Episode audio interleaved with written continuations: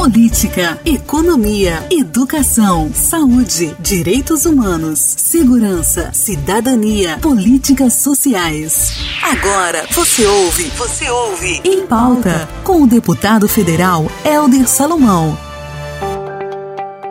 Bom dia, boa tarde, boa noite. O Em Pauta com o deputado Helder Salomão está no ar. Desde março estamos vivendo o horror da Covid-19 no mundo.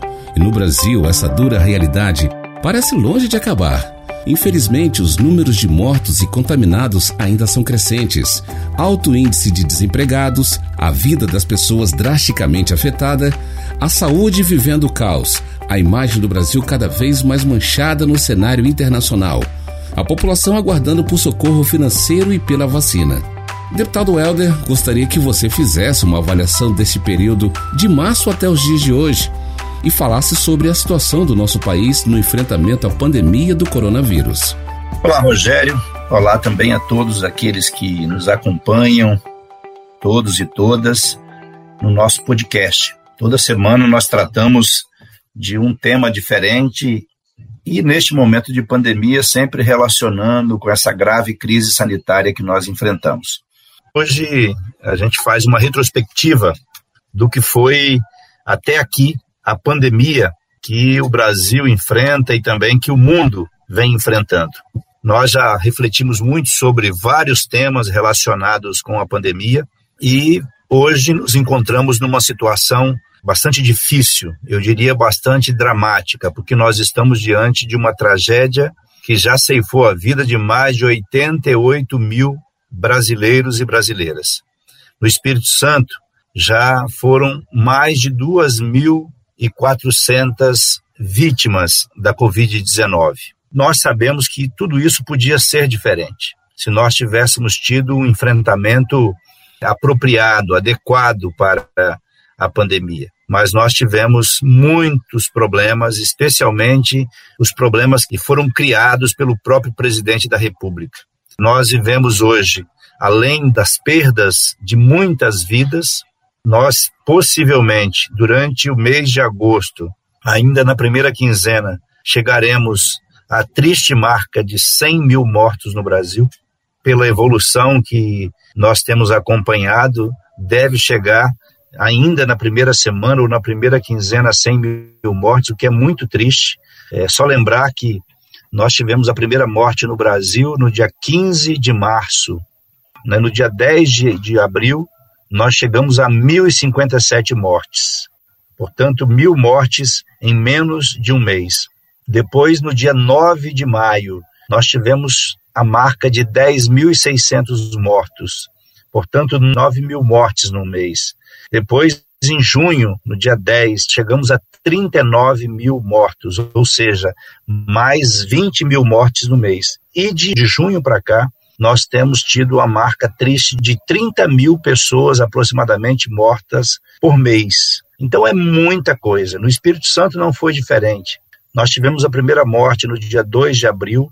No dia 2 de maio, um mês depois, chegamos a 104 mortes. No dia 2 de junho, a 664 mortes, portanto, seis vezes mais do que nós tínhamos em maio. E a situação se agravou no, no mês de julho, porque em apenas um mês, de junho a julho, nós tivemos mais de mil mortes no Espírito Santo. E hoje já chegamos a mais de 2.400 mortes. Então, o crescimento do número de mortos e do número de infectados no Espírito Santo e no Brasil tem uma explicação. A primeira explicação é a explicação da própria pandemia, que onde ela é, afetou as pessoas, ela trouxe um, grandes problemas.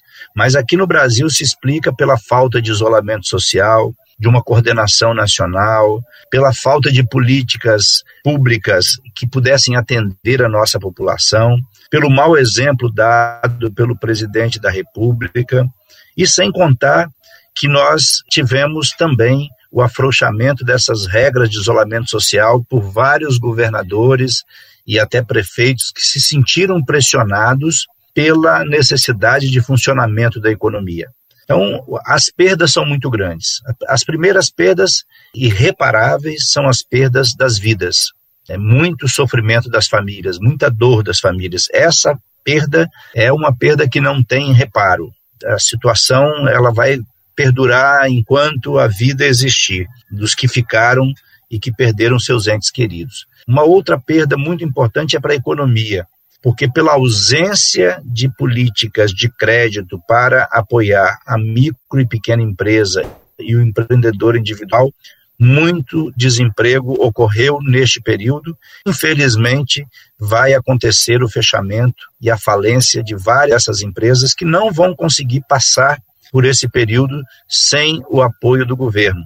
É bom lembrar que vários países ajudaram, auxiliaram essas empresas não com a concessão de crédito, mas com um recurso público a fundo perdido, ou seja, foi um apoio em forma de auxílio para ajudar as empresas a manterem os empregos. No Brasil, nem o crédito as empresas estão conseguindo, embora nós tenhamos aprovado na Câmara Federal pelo menos três projetos importantes, um projeto e duas medidas provisórias para liberar crédito, o que não seria o cenário ideal, mas seria um cenário que amenizaria muito ah, o impacto econômico para essas micro e pequenas empresas, e nem assim nós temos conseguido fazer com que o crédito chegue para a micro e pequena empresa que atua com muita dificuldade nesse momento. Dos mais de 150 bilhões previstos em todas essas medidas, é possível que pouco mais de 3 bilhões tenham chegado efetivamente em forma de socorro e de crédito para essas empresas enfrentarem o período de isolamento social, de crise sanitária e de pandemia do novo coronavírus.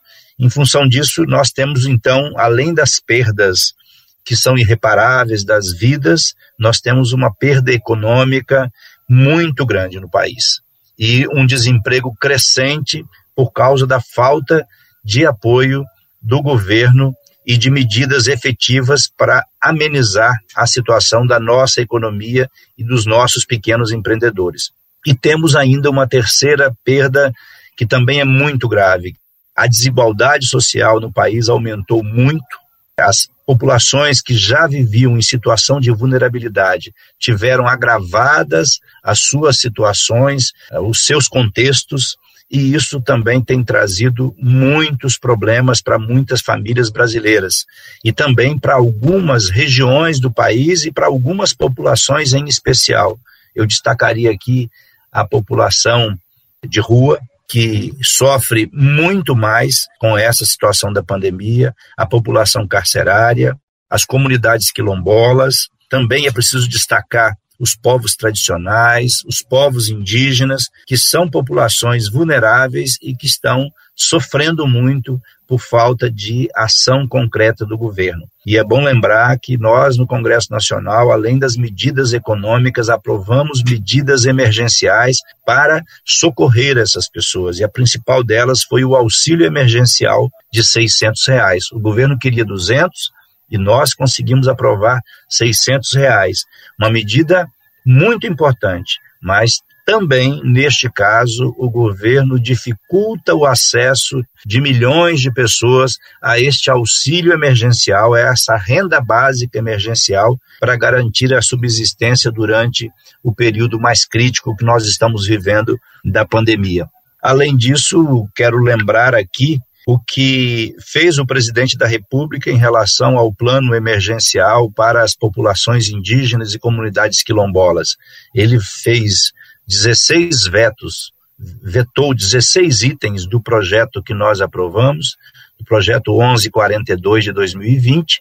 Eu vou destacar apenas três. O primeiro é que ele vetou o acesso à água potável para essas comunidades. Depois vetou cesta básica, o direito à alimentação e vetou também o acesso aos leitos de UTI pela população indígena e pelas comunidades quilombolas. Isso mostra a perversidade e a crueldade do presidente da República, que por diversas vezes tem se mostrado insensível com todo esse problema que nós estamos vivendo. E é sempre bom lembrar que as previsões iniciais indicavam que no Brasil nós chegaríamos a 40, 45 mil pessoas mortas com a Covid-19.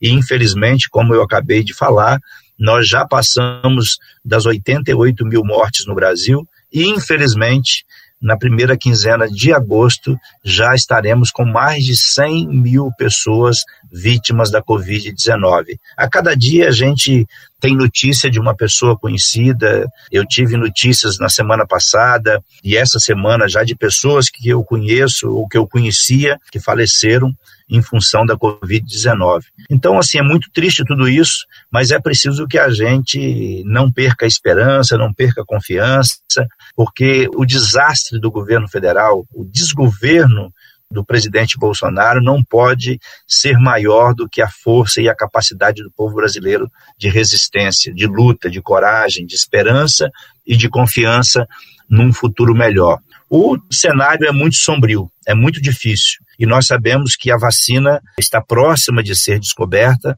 mas até essa vacina ser produzida, talvez entre seis e doze meses para que as pessoas tenham acesso a essa vacina. Então, nós estamos falando de um tempo longo, um tempo que vai exigir ainda muita disciplina nossa.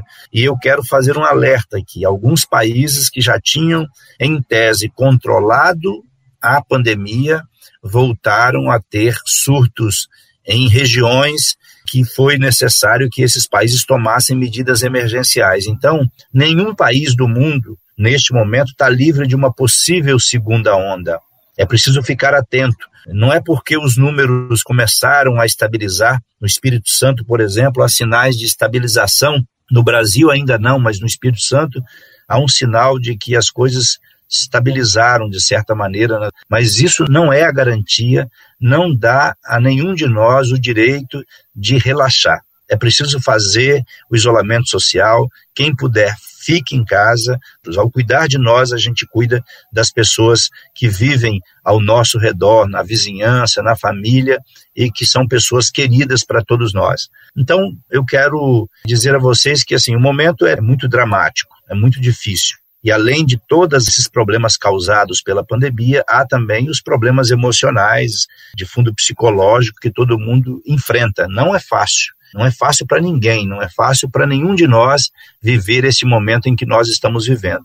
Então, desejo a você força, coragem, fé, confiança. Vamos seguir fazendo o nosso papel, cumprindo a nossa missão, fazendo aquilo que, que cabe a cada um de nós e vamos continuar cobrando dos governos, especialmente do governo federal, e denunciar a prática genocida desse presidente, inclusive teve mais uma denúncia no Tribunal de Haia. Esse presidente, presidente que envergonha o nosso país, que mancha a imagem do Brasil no cenário internacional e que mostra a sua incompetência, a sua irresponsabilidade e a sua insensibilidade com a dor e com o sofrimento do nosso povo. Um grande abraço para você, apesar de tudo e de todas as dificuldades. Vamos seguir, vamos seguir em frente e torcendo né, e também fazendo as nossas orações e o nosso trabalho para que essas coisas comecem a melhorar, porque não está sendo fácil para nenhum de nós, mas como eu disse,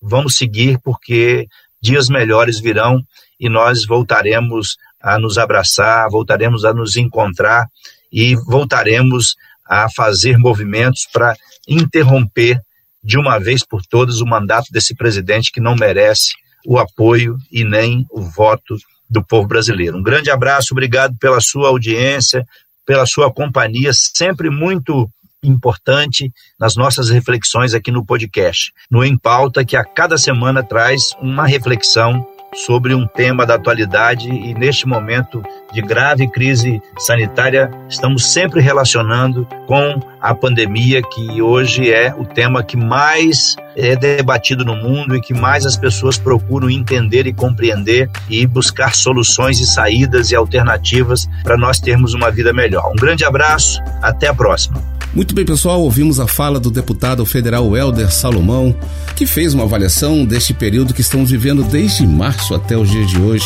sobre a situação do nosso país no enfrentamento à pandemia da Covid-19.